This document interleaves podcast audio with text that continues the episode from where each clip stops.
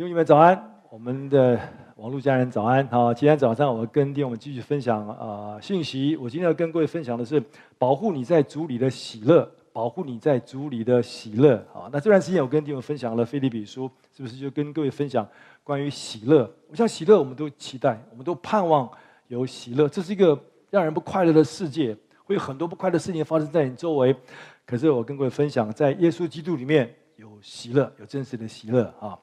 好，有一位神的仆人叫做比利桑迪，我是这样翻译的啦。哦，他是他是这个上个世纪的一位非常有名的一位神的仆人。那他本来是一个啊职业的棒球明星啊，非常有名，而且非常非常有钱呐啊。那他是芝加哥白狼白袜队中外野手。好，那但是后来因为他母亲传福音给他，他就信主了。很年轻他信耶稣了，他愿意，而且他愿意开始服侍神，全世界服侍神，他就放下名跟放下利。那神就大大使用他，成成为一个当时非常有名的一个布道家啊，因为他跟随跟随有名的穆迪牧师啊，所以呢，神使用他。有人统计过哦，听他布道会的大概超过一亿人，一亿人。好，那他是一位充满热情、充满喜乐的一位布道家哈，他常常讲了喜乐信息。那 他留下许多关于喜乐的名言啊，他说过，他说，不要叫人看起来好像基督的信仰。伤害了你，这什么意思？这是因为有些神的人，有些基督徒就没没常常苦瓜脸哦，好像好像好像信耶稣以后还是很难过一样，很痛苦一样。他说：“他说不要这样，他不要这样啊！”而且他说：“如果你你信主，你还是不喜乐，那表示你的信仰有漏洞。如果你信耶稣以后，你还是不喜乐，表示你的信仰有漏洞啊！”那弟兄们，今天早上，我想问问我们自己：我们的信仰有漏洞吗？以至于我们把好多神的祝福、这恩典都漏掉了，包括喜乐，包括喜乐啊！当然，我了解，在我们现实生活当中，我们的环境里面有许多事情让我们不喜乐啊，可能就是你的丈夫、你的太太、你的孩子啊，或者你公司里的同事、你的老板啊，那你邻居啊，会有很多事情啊，或者你身体有个软弱，你生病了，那这些事情都会让我们失去喜乐的心，这是我们可以了解的哈。但是弟兄们，在这样环境里面，主帮助我们起来。圣经上有一个榜样，最好的榜样，就这段时间我跟各位分享的《腓立比书》的作者，他叫保罗，他叫保罗哈。这个保罗其实最有资格不喜乐的，但是他起来鼓励神的儿女们，鼓励你，鼓励我要起来喜乐，而且他告诉我们喜乐的秘诀是什么？那我有一段时间已经跟各位分享啊，《腓立比书》是保罗在呃保罗在监狱罗马监狱里面所写的。你知道一个人关在监狱里面，哎，他不知道前面的路是什么，皇帝可能可能让他释放，可是几率很少，非常有可能皇帝。会砍了他的头啊！可在这个环境当中，保罗他仍然喜乐。事实上，如果我们知道保罗的经历嘛，啊，我读几节经文给各位听啊。哥林多后书十一章的二十三到二十八节，这是保罗的经历。保罗说：“哦，他们是基督的仆人吗？我更是，我比他们多受劳苦，多受多下监牢，受鞭打是过重的，冒死是屡次有的。被犹太人鞭打五次，每次四十减去一下。”被棍打了三次，被石头打了一次，遇着船坏三次，一昼一夜在深海里，又屡次行远路，遭江河的危险、盗贼的危险、同族的危险、外邦人的危险、城里的危险、旷野的危险、海中的危险、假弟兄的危险，受劳碌、受困苦，多次不得睡，又饥又渴，多次不得食，受寒冷，赤身露体。除了这上面的事，还有为众教会挂心的事，天天压在我的身上。在座哪个人比保罗更惨？应该都没有吧？哦，应该都没有吧？哦，可是这个遭遇这么大困难、痛苦的使徒保罗，他将他生命的牢牢牢的抛在耶稣基督的身上。他依靠神，他依靠主。哦，他特别将他的未来交在神的手中。所以保罗他仍然充满了喜乐。你看他写的在监狱里面所写的《腓立比书》。我举几处圣经啊，《腓立比书》一章三十四节三到四节，我每逢想念你们，就感谢我的神；每逢为你们众人祈求的时候，常是欢欢喜喜的祈求。保罗为在监牢里面为神的儿女们祷告，他喜乐的祷告啊，这又何妨呢？或是假意，或是真心，无论怎样，基督终究被传开了。为此我就欢喜，并且还要欢喜，就就很喜乐，很喜乐。在监牢里面，《腓利比书》二章十六到十八节，将生命的道表明出来。叫我在基督的日子好夸，我没有空跑，也没有徒劳，我以你们的信心为贡献的祭物。我若被浇奠在其上，就是我我死了，我被杀了，也是喜乐，并且与你们众人一同喜乐。你们也要照样喜乐，并且并且与我一同喜乐。这是一个被关到监牢里面，受了很多痛苦的一位神的仆人所写的四章四节。你们要靠主常常喜乐。我在说，你们要喜乐。好，弟兄们，今天今天晚今天早上，我要用腓立继续用腓立比书跟各位分享。我们来看第三章的第一到第三节，好不好？好。那这边就是保罗告诉我们，他教我们秘诀，怎么样保护我们从耶稣基督那边领受的喜乐，不要漏掉了。啊，腓立比书三章一到三节。好，我待会儿会用这些经文跟各位分享。各位请听啊，弟兄们，我还有话说，你们要靠主喜乐。我把这话再写给你们，与我并不为难，与你们却是妥当。应当防备犬类，防备作恶的，防备妄自行割的。因为真受割礼的，乃是我们这以神的灵敬拜，在基督耶稣里夸口，不靠着肉体的。你看这经文，你发现保罗他其实用个非常强烈的语言，哦，他发出非常严厉的警告啊。为什么？因为保罗这件事情非常非常重要，就是神的儿女们的喜乐漏掉了，我们的喜乐被夺去了。有的时候我们真的会被环境、周围的环境、人事物夺去我们的喜乐。但是保罗说：“哎，要留意。”要留意，所以保罗一个非常震撼的方式，要提醒神的儿女们，啊，要注意，他要引起我们的注意。为什么保罗用这么严厉的话？哈，那因为有时候轻轻松松讲，人人听嘛，听不进去嘛，哦。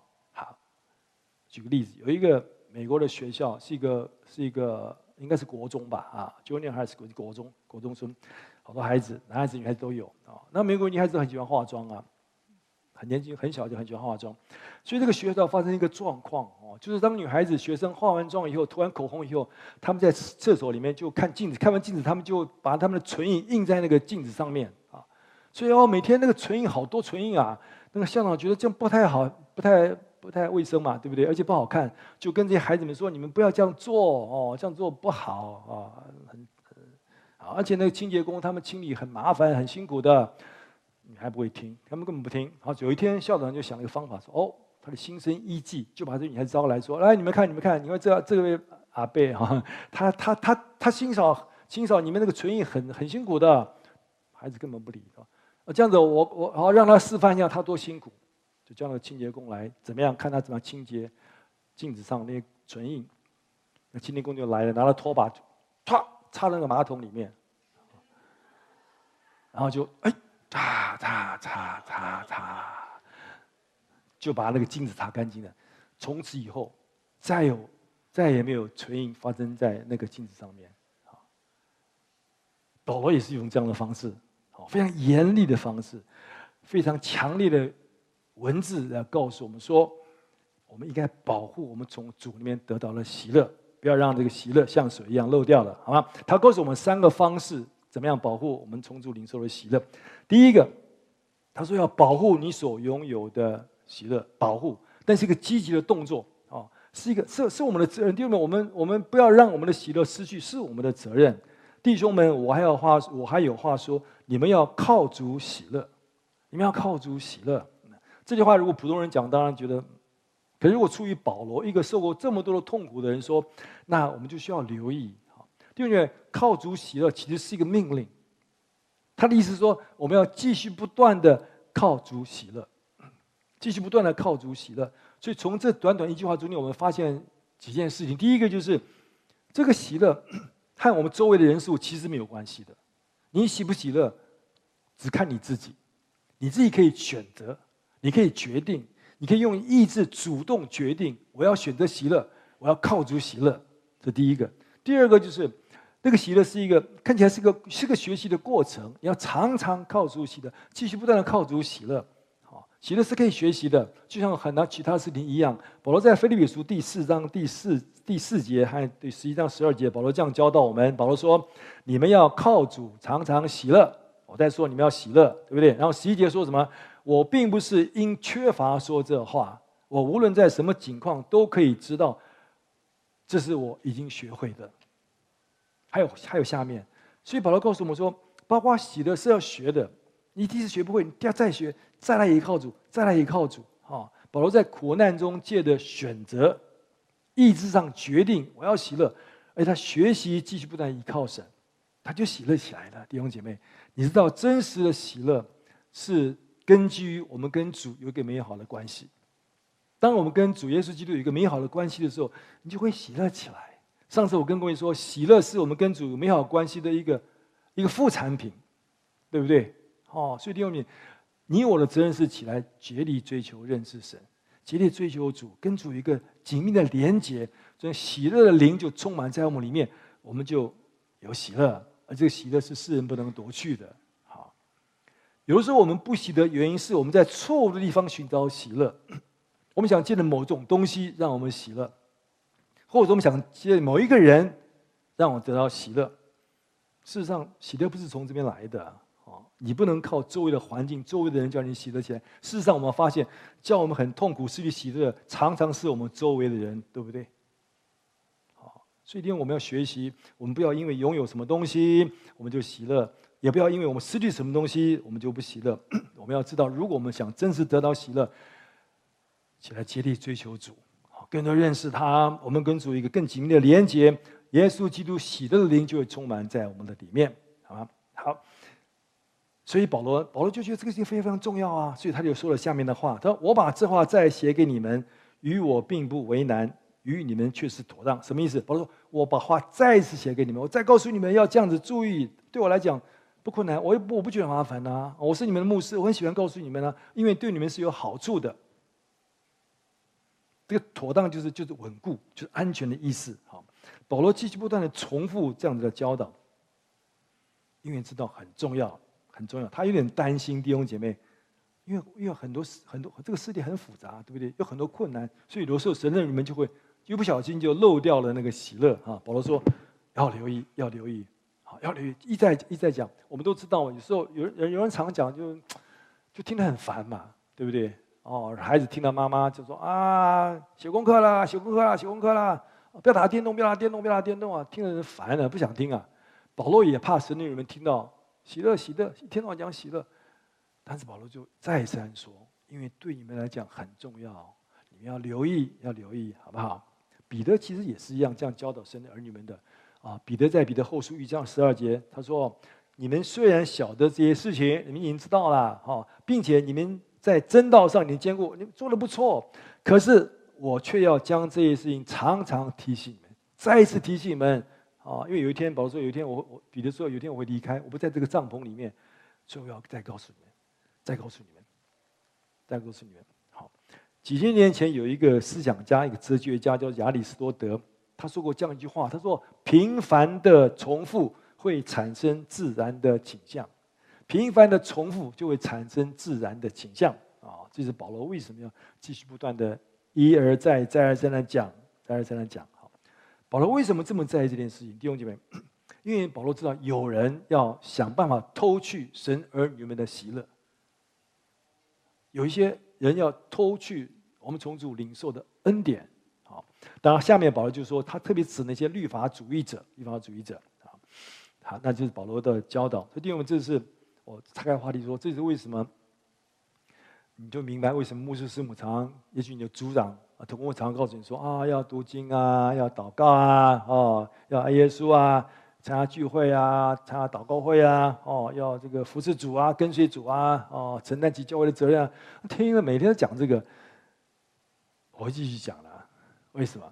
啊，与我并不麻烦，可是对各位是好处，对各位是妥当的，好吗？哦，好，我们继续一起往前。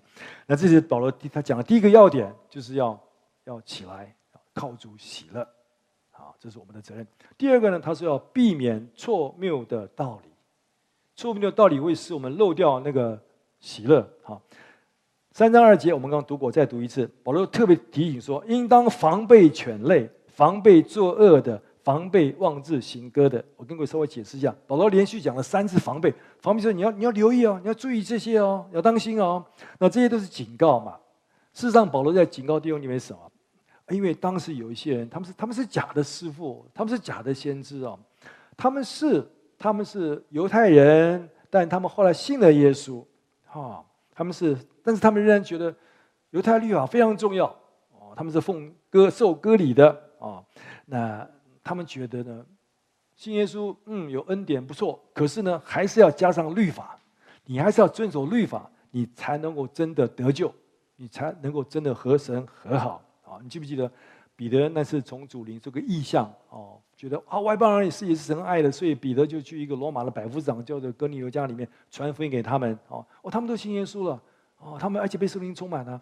啊，保罗、彼得、彼得、彼得兴冲冲回来，可是没有想到那群信了耶稣的犹太教徒，他们说：“彼得，你不可以这样做，他们都是外邦人呐、啊，你不可以进他们家，不可以跟他们吃饭的，除非他们先信，他们先受了割礼，除非他们遵守摩西的律法，他们先成为犹太人。”他们才能信耶稣，他们才能得救。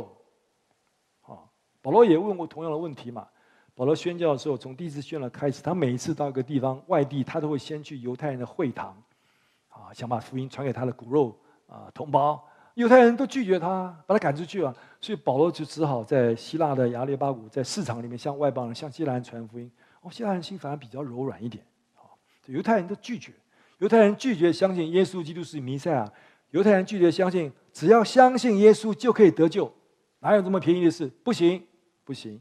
啊，这群犹太人认为，外邦人一定要遵守摩西的律法，遵守那些规条，遵守的命令，受割礼才能得救。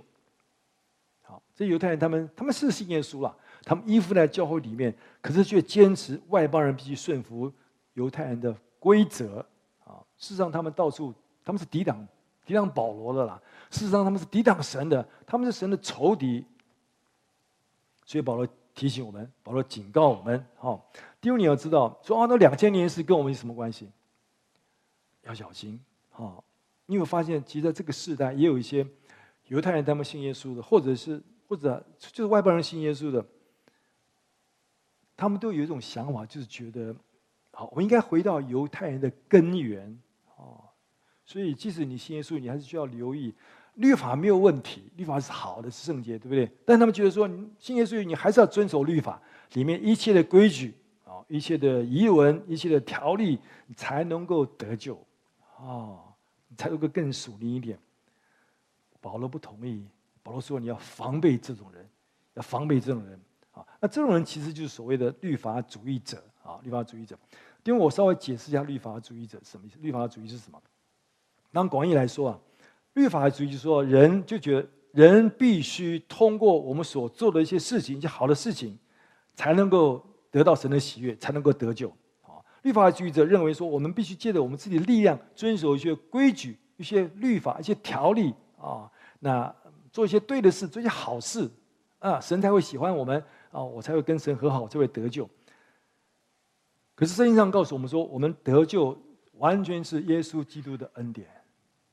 就是耶稣基督的恩典，弟兄姐妹，就是神赐下他独生儿子耶稣基督，借着他赐给这些这完完全没有能力拯救自己的人，主把恩典赐给那些无论做了什么好事，做了多少好事，多么努力，多少奉献的人，他们都没有得到拯救的人，神把恩典赐给我们，叫我们借着耶稣基督可以得到拯救，他是唯一的救法，唯一的拯救啊！罗马书八章三节，你看。律法既因肉体软弱有所不能行的，神就差遣自己的儿子成为最深的形状，做了赎罪祭，在肉体中定了罪案。耶稣自己来，替我们受死，叫我们可以得到拯救。当然，事实上，我我必须说了，在圣经里面，不管旧约新约，并没有律法主义这个词了，那而且只说别人是律法主义，确实是很严重一件事情啊，所以我们也不常常，我不会随便批评别人是律法主义者啊。有一位圣经学者，他这样子讲律法主义，他说律法主义者是人哦，因为没有，没有，没有，没有在耶稣基督恩典里面谦卑啊，破碎自己，并且不满足于神的救恩，所以他们觉得，嗯，神的恩典不够啊，加一些加一些别的东西。所以，我们这些真的领受神救恩的人，我们应该知道，我们就应该谦卑，对不对？哦，我们应该顺服，我们应该破碎自己。我们得到神的恩典那么丰富，所以我们不随便批评别人，说别人是律法主义。好，弟兄姐妹，我们我们我们得到恩典，恩典叫我们得自由。你看，提拉太书五章一节，耶稣基督释放了我们，叫我们得以自由。主叫我们得自由，是真的很自由哎。哦，信耶稣很自由哎。好，但是自由并不表示你可以随便做你想做的事情。啊，加拉太书五章十三节，弟兄们，你们蒙召是要得自由，只是不可将你们的自由当做放纵情欲的机会。不可以哦，我自由啦，所以没有可以管我啊，我做什么做什么，不是的。而且我们要知道，有些命令是要遵守的。有些限制需要被是要被限制的，哦，那个你不能说它是律法主义。比方说，神要求我们成为圣洁，有没有？希伯来书十二章十四节，你们要追求与众人和睦，并要追求圣洁。哇，标准这么高，太律法了吧？其实不是啊，其实不是啊。哦，好，比方说我们主告诉我们说，我们不要又爱神又爱马门，马门就钱财嘛。哦，钱财钱当然是中性的啦。可是如果我们太爱钱，钱就代表世界啊，哦，那主说不要，说啊，那这是不是很律法啊？不是，因为对我们有好处。好，约翰一书二章三节，我若遵守他的诫命，就晓得是认识他。信耶稣也有很多命令的哦，但是但是那不是律法主义啊，因为你遵守主的命令，反而让你可以更多认识耶稣基督。我们来到格罗西书第三章第五节，你看。保罗说：“要致死你们在地上的肢体，就像淫乱、污秽、邪行、恶欲和贪婪。贪婪就和拜偶像一样。哇，标准很高的，不可以这个，不可以那个。你不能说哦，那这样子，保罗是不是太律法主义？不是啊。当你遵守的时候，你就蒙福。好，弟兄姐妹，你知道，其实其实主讲的更严厉的话，耶稣怎么说？耶稣说：马太福音五章三十节，若是右手叫你跌倒，就砍掉。”哦，宁可失去百体中的一体，不叫全身下入地狱。耶稣甚至说：“你眼睛乱看，你还不把眼睛挖掉，以免你下地狱。”哦，这样哦，是。当然，我们需要明白，我们不是借着行为得救，可是确实善行可以活出主的生命来。我说那是一个副产品，对不对？啊，是个副产品，它不是律法主义啦。好，这我们需要留意。好，下面我稍微更具体跟各位讲，保罗怎么样提到这个律法主义。保罗说要防备这些人。保罗显然很不喜欢这些人，啊，保罗称他们是什么？防备犬类，犬是什么？犬是狗啊，啊，啊，这个这种当然是一个非常非常嗯藐视的这种讲法，一种一种咒诅的讲法啊，没错，弟兄姐妹知道，这个狗这个是其实从生命记二十三章十七到十八节来的啊，你看那边说，以色列的女子中不可有妓女。以色列男子中不可以有男童，妓女娼妓所得的钱或男童，男童就是你看括号就是狗，就是狗所得的价，你不可带入耶和华你神的殿还愿，因为这两样都是耶和华神所憎恶的。这个词是很严厉的词，很严厉的词，用这话来来指责他们啊。因为你要事实上血统上的犹太人哦，他们就称外邦人，就包括你了，你也是外邦人啊，啊，会是外邦人。血统上犹太人就称我们都是狗，啊，因为他们觉得他们很特别。可是这位血统上是犹太人的保罗，却用“狗”这个字来回敬这些律法主义者，说这些是狗，你们要防备他。律法主义者认为必须遵守律法才能够得救，保罗说防备这些，防备这些狗，啊，保罗很严厉啊。保罗就是这样称呼他们，就你要知道狗啊，保罗讲的不是你。你有养宠物，那宠物狗很可爱，对不对？保罗说这边的狗啊，是在当时，在当时巴勒斯坦个地方有很多流浪狗啊，不像现在啊，现在还环保局啊，没有，那没有啊，那狗都野狗，他们到处会这个这个打架啊，争食那个那个食物、垃圾啊，那个腐肉啊，哦，而且他们会攻击人的，哦，因为他们吃，因为他们吃的食物，所以也会产生疾病，就很可怕。所以保罗就说这群人。就像这些野狗撕裂、吞食腐肉，那他们所做的，律法主义所做的，就是撕裂、吞食神的恩典，要把我们从主领受的恩典、从主领受的喜乐夺去。其实主也用过这样严厉的话来指责他们。耶稣怎么说？啊，马太福音七章六节，耶稣说：“不要把圣物给狗，也不要把你们的珍珠丢在猪前，恐怕他们见他的珍珠转过来咬你们。这个狗跟猪当然不是讲那个真的，就讲到这些人呐、啊，这些人讲一大堆道理是不合神心意的。好，当然另外一方面，我想你想起那个例子，不是有一个呃江南的妇人，一个妈妈吗？因为她女儿被鬼附，就求主来医治她。啊，主说不好拿儿女的饼丢给狗，那狗不一样了，这个狗就是你家里养那个宠物狗啊，主很主很爱爱，所以主叫那个女的得释放，对不对？好。事实上，主用过更严厉的话指责这些人。录启示录二章第九节，也知道那自称是犹太人所说的毁谤话，其实他们不是犹太人，乃是撒旦议会的人。主直接指责他们，他们是属撒属撒旦的，属撒旦的。好，好，所以今天我们就我们需要我们需要有点留意。我想利用这个机会，我平常很少讲这些，可是我想利用这个机会跟各位有点分享。哈，就是就是。你知道这些日子啊，这些年间呐，在基督教圈子里面，啊，不管中国、外国都是一样，台湾啊，兴起一节一些一个风气，就是就是犹太寻根犹太人的讲法，有没有啊？就是因为他们他们就是很爱讲到呃这个这个犹太，咱们提到旧约啊，读希伯来文，读希伯来文，你读旧约，这一定要用希伯来文读，比较比较比较精准的，比较准确。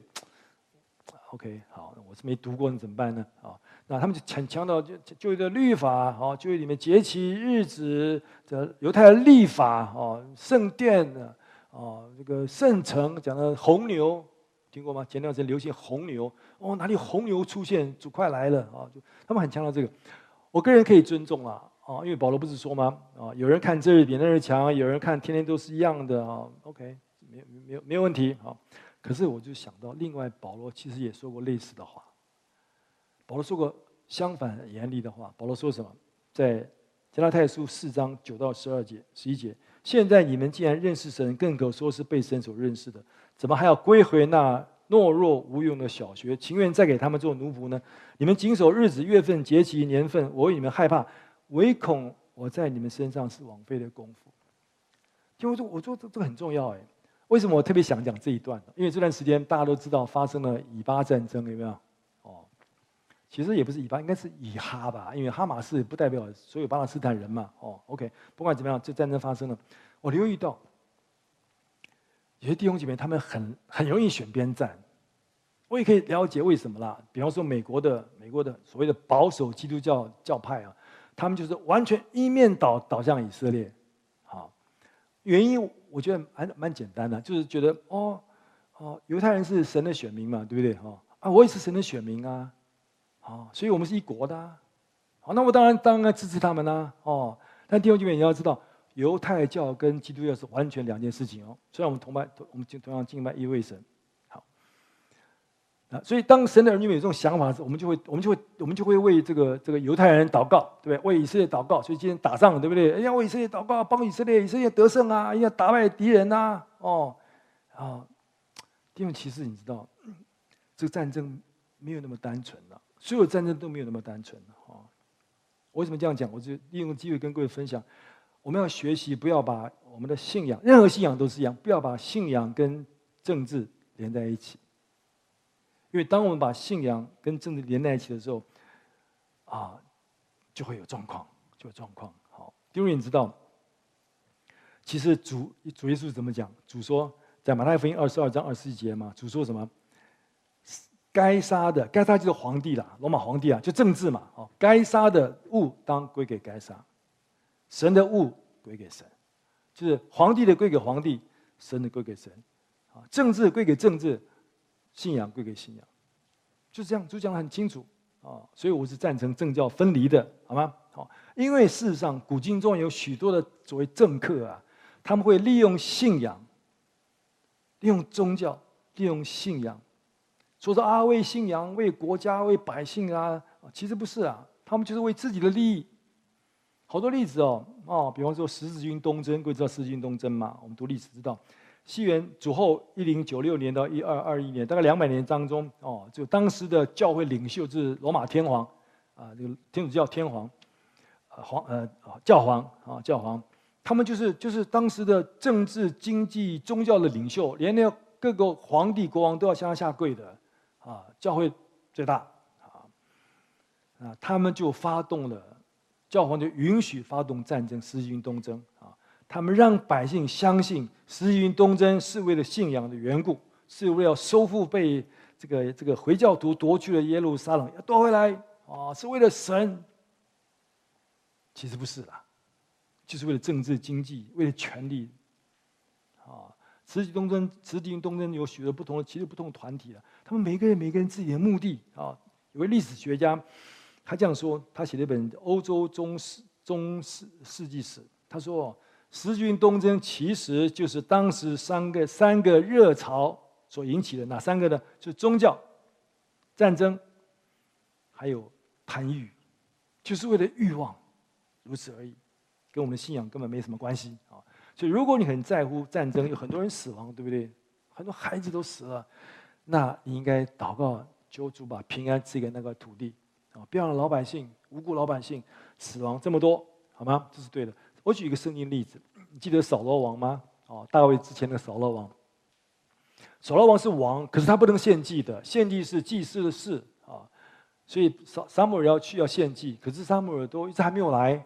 还没有来，保罗就等，扫罗就等不及啊！他说：“哦，他就自己献祭了，献祭了。”撒母耳一来说：“你怎么可以献祭呢？”扫罗说什么？扫罗说：“因为哦，你都没有来哦，可是我看见百姓都要离开我了，所以我献祭。他献祭根本不是敬拜神，他献祭是因为百姓快离开了，他的王位不保了。哦，献祭看起来是一个宗教行为，对不对？”可是跟信仰完全没有关系。在那些人大祭司那年，他们把耶稣就钉死在十字架上。他们有一个最好的理由，啊，你知道罗马人他们当时控制很严嘛，哪个地方一有点动乱的话，他们就会出兵弥平啊，以免这扩大。耶稣基督当然带一阵轰动，对不对？啊，所以这大祭司说：“哦，用个理由，我们要保护我们的百姓，啊，不能让人耶稣继续这样下去，否则的话，罗马人来了。”对不对？哦，所以我们国家就受伤啊！啊，你看，所以呢，约翰福音十一章五十节那边说：“独不想一人替百姓死，免得通国灭亡。”啊，看起来是是是为了是为了国家的好处嘛，对不对？哦，让预言耶稣将替这一国死，其实不是啊。世人都知道，他们是为了自己的政治、经济、宗教的权利而已。连那个比拉多，就罗马的巡抚，就是把耶稣钉十字架那个比拉多，一个外邦人，他都知道他们为什么把主钉在十字架上。马太福音二十七章十八节，他说什么？巡抚原来知道他们是因为嫉妒才把他解了来，他们因为嫉妒才把耶稣杀了。所以当政客把宗教信仰扯从扯入政治的时候，你知道他们就会利用宗教信仰，他们就会利用甚至利用圣经，他们说什么？哦，要以牙还牙，以眼还眼，不是吗？他们觉得对付敌人，不管用什么手段，都是对的，因为圣经上说的。可是你知道，政客绝对不会引用约拿约拿书，为什么？约拿书说什么？约拿书，尼尼微城亚述人，亚述人是神的仇敌啊，是以色列百姓的的敌人啊，逼迫杀害以色列百姓啊。对不对？那应该起来以牙还牙，以眼还眼才对啊！神应该兴起天使去击灭他们啊！可是神没有，神差约拿先知去怎么样？去拯救他们，去拯救他们。约拿书四章十一节，何况这尼尼微大城，其中不能分辨左右手的有十二万人。主说：“我岂能不爱他们呢？他们是神的仇敌，逼迫以色列百姓，可神爱他们。”因为你知道，事实上。如果你看旧约，你发现神其实神是慈爱的神，只是我们看见都啊，觉得神很凶，到处要要这，其实不是的啊。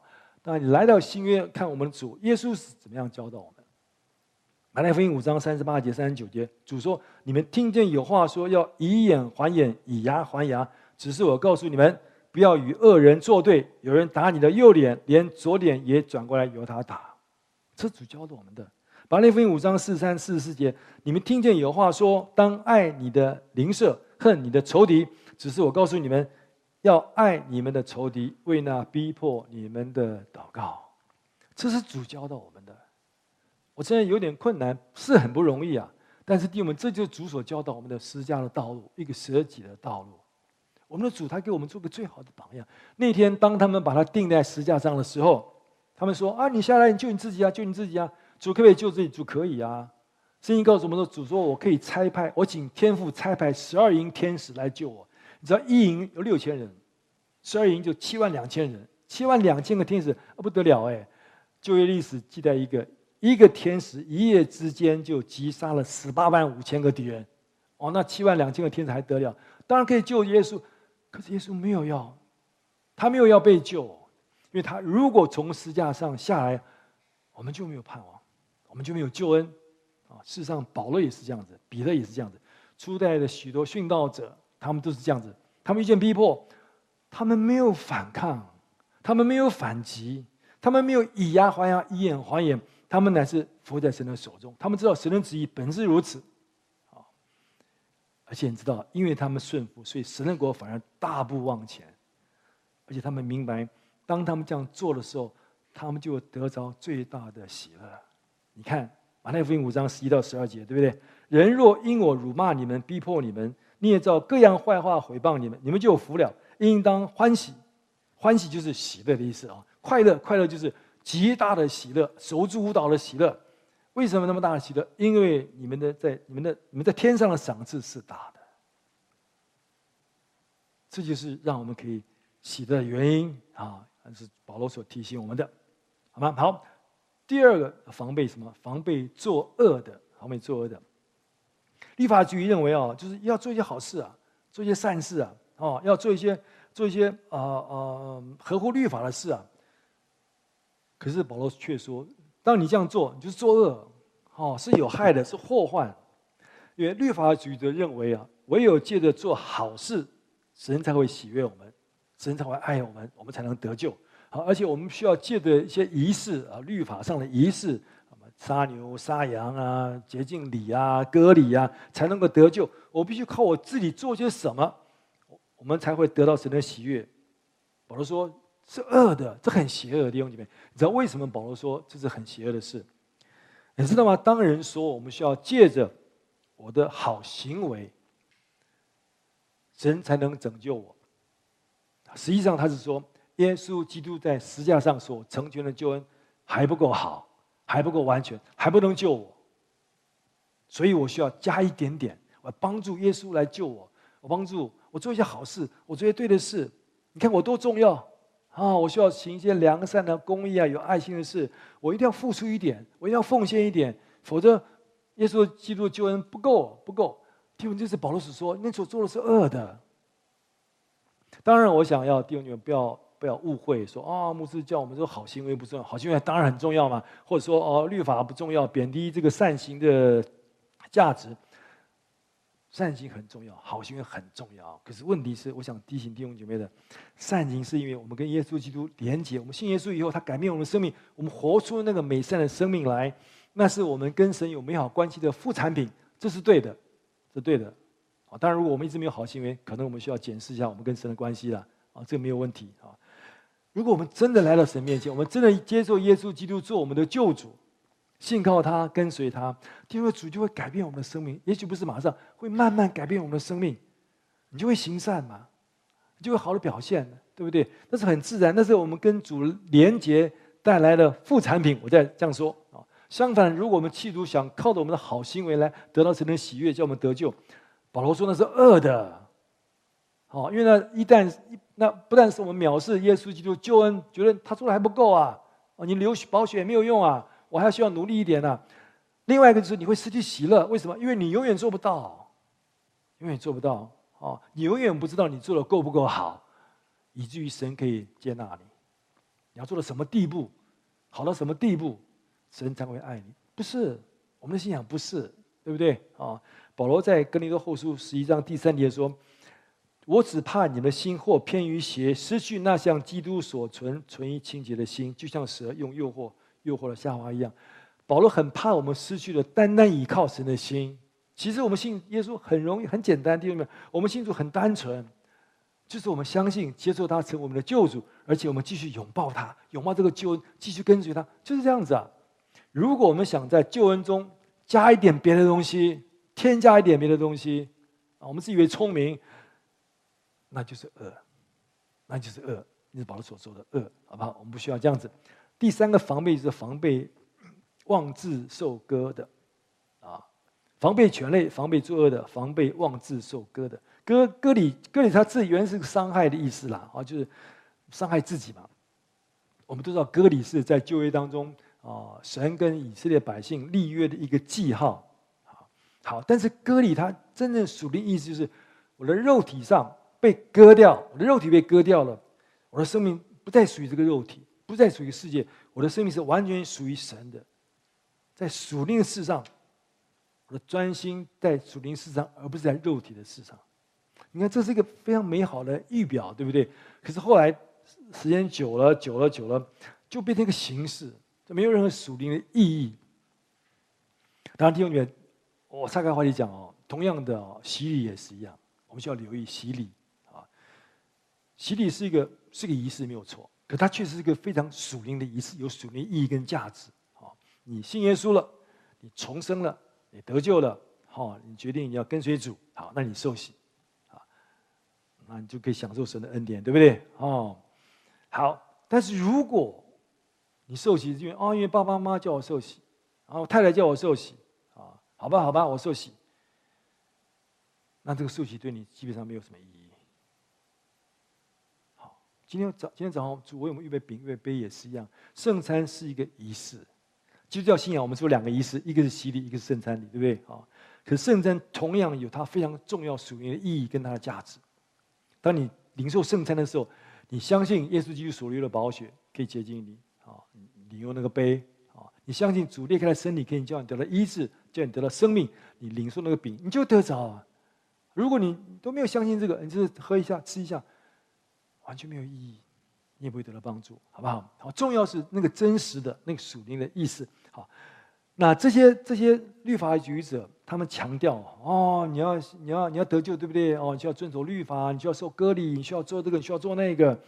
好，你看《使徒行传》十五章第一节，第一次教会一个大公教会一个一个聚集啊，好多圣徒们都回来了啊，那些人就说哦。他们一定要按照摩西的律法受割礼，不然不能得救。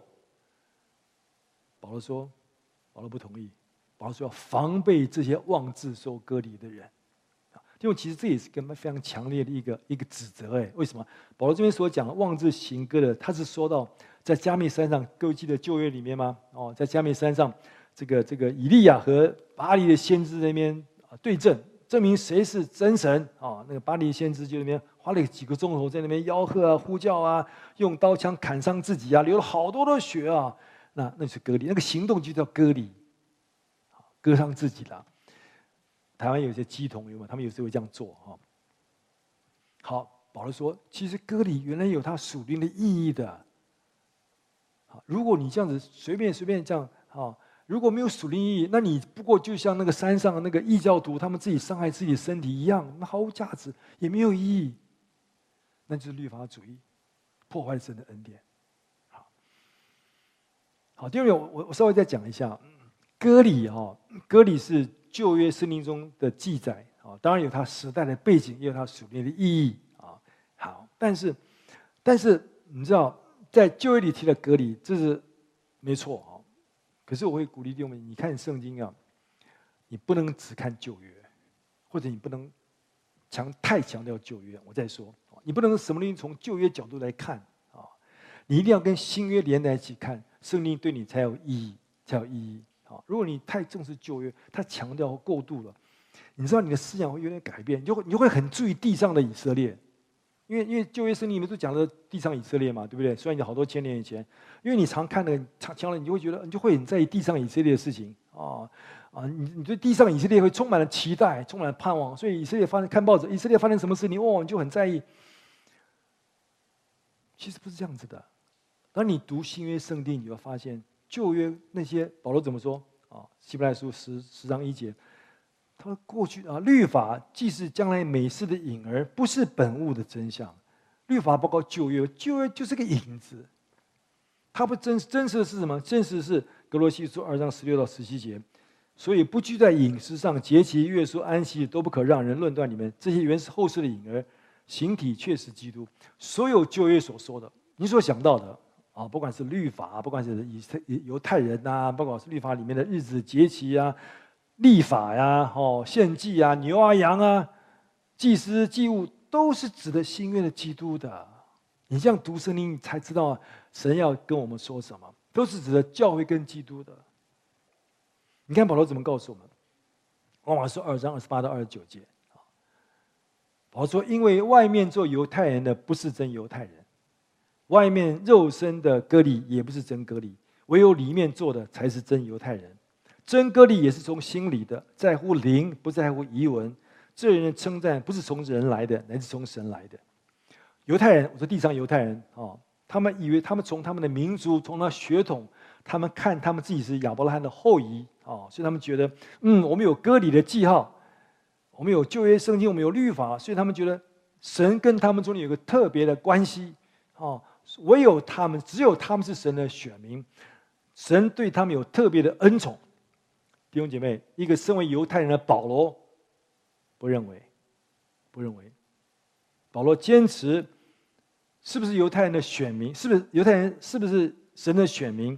跟种族、跟血统没有关系，啊，跟割礼没有关系。真的犹太人是跟生命、跟行为有关系，这是保罗所要解释的。因为许多为犹太人，肉体犹太人，肉身是亚伯拉罕的后裔，带着割礼，但是保罗说他不是真的犹太人，不是真的以色列人，而很多外邦人，包括你，包括我，我们虽然不是肉体，不是亚伯拉罕的后裔，甚至有人都不是不没听过亚伯拉罕哦，但是因为信了耶稣基督，我们接受他成为我们的救主。耶稣基督宝血洁净我们，我们脱离了罪，我们心里受了割礼，我们生命改变，我们才是真的犹太人，我们才是真的以色列人。弟兄，如果你是这样，你应该喜乐。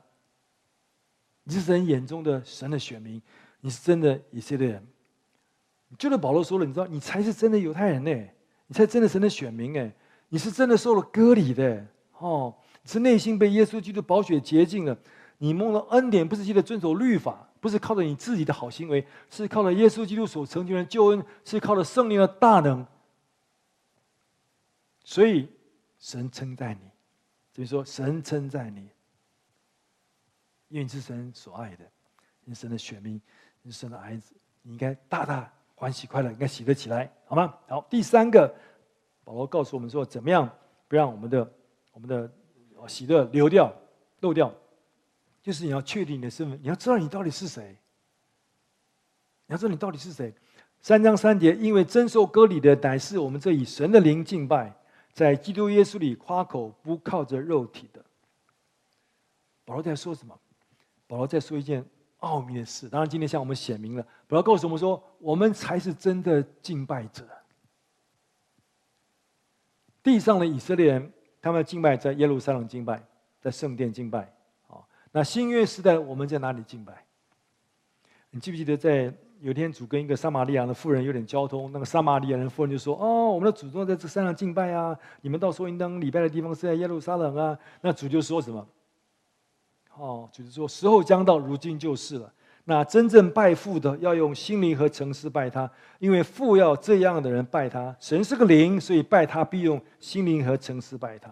前面主要讲一件事情，是一个非常奇妙的事，就是主要告诉我说，你才是锡安圣山，你才是神的圣城，你才是耶路撒冷，教会才是，你才是神的圣殿，你才是教会才是神的圣殿。我们才是在圣殿中敬拜的真实的敬拜者，因为我们是用重生得救和那个灵，在属灵的实际真实里面来敬拜我们的神。你要确定你的身份，好不好？哥林多前书三章十六节那边说：“岂不是你们是神的殿，神的灵住在你们里面吗？若有人毁坏神的殿，神必要毁坏那人，因为神的殿是圣的，这殿就是你们，你就是神的殿。”好以弗所书二章十九到二十二节，保罗说：“这样你们不再做外人和客旅，是与圣徒同国，是神家里的人了，并且被建造在使徒和先知的根基上，有基督耶稣自己为房角石，各房靠他联络的合适，渐渐成为主的圣殿。你们也靠他同被建造，成为神界的圣灵居住的所在。保罗讲什么？保罗说：“弟兄姐妹，你我我们连在一起，就成为神的圣殿，那是教会，而神的灵在我们当中。”好，所以你要知道你的身份，你应该喜乐，因为你就是神的殿，神的灵住在你里面，好不好？另外，你也是神的城。我们常说：“哦，耶路撒冷的圣城有没有？耶路撒冷圣城打仗打得很厉害。”好，但是新约告诉我们说。那个圣城是在哪里？地上的圣城在耶路撒冷，在巴勒斯坦。可是新约的圣城在你里面。启示录二十一章十二节，呃，一到二节，里面说：“我又看见一个新天新地，因为先前的天地已经过去了，海也不再有了。我又看见圣城新耶路撒冷由神那里从天而降，预备好了，就如新妇装饰整齐，等候丈夫。”这边说到圣城新耶路撒冷，新表示什么？新表示一切都更新了。如果人在基督，基督里他就是新造的人，对不对？你我就是我们在主里面成为一个新造的人，新的。那城代表什么？城当中代表一个是保护，我们在主里面我们被保护。第二个，城讲的分别，跟外面分别，跟罪分别，跟世界分别。就神拣选我们，呼召我们成为圣洁。新耶路撒冷圣城。圣城，好，以弗所书五章二十六节说得好，你看保罗说什么？要用水借的道把教会洗净，成为圣洁，可以献给自己做个荣耀的教会，毫无玷污、皱纹等类的病，乃是圣洁没有瑕疵的。我们就是神的圣殿，我们就是神的圣城。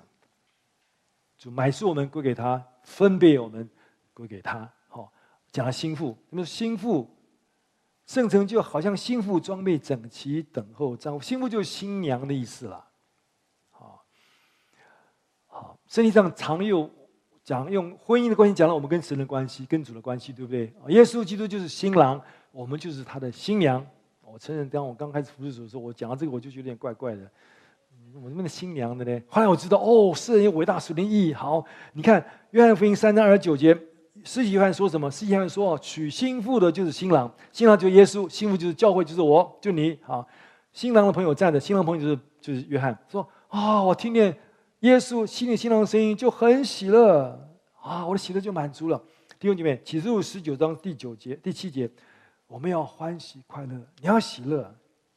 为什么？因为羔羊婚娶的时候到了。耶稣有一天来迎娶我们，心腹也自己准备好了。你准备好了吗？教会准备好了吗？好，这是一个多么大的一个喜乐！有一个永恒的婚宴在天上。好但是地上已经开始，你要留意，好不好？好，所以这个你看，这个圣殿、这个圣城，这个都是讲了我们嘛，弟兄们。新约的圣城、圣殿，从来没有讲，从来不是指地上的耶路撒冷，从来不是，都是讲了教会，讲到你，讲到我。好，所以如果你有钱，你想去观光，去新的耶路撒冷观光一下，OK OK 啦。如果你蛮贵的，很贵哦，听说。好可如果你没有去，你不必遗憾，好，因为圣经上所说的新耶路撒冷在你里面。好，所以弟兄姊妹，你知道重要是什么？需要明白，你需要确定你的身份。当你确定你的身份，你就会喜乐起来。你要知道，我们教会就是神的殿，就是神的城，我们又是耶稣基督的心腹。重要是我们要预备好我们自己，对不对？因为有一天主要迎娶我们，那是一个欢喜快乐、一个喜乐的日子，好吗？哎，所以在地上今天可以开始这样的一个生活，好，我们可以在地上用心灵诚实来敬拜我们的神，多么美好！接着敬拜，我们可以跟神建立一个非常美好的关系，因此我们应该喜乐起来，好吗？而且要小心，不要漏掉我们从主得着了喜乐啊！主祝每一位，我们来唱诗歌，好吗？我们唱诗歌。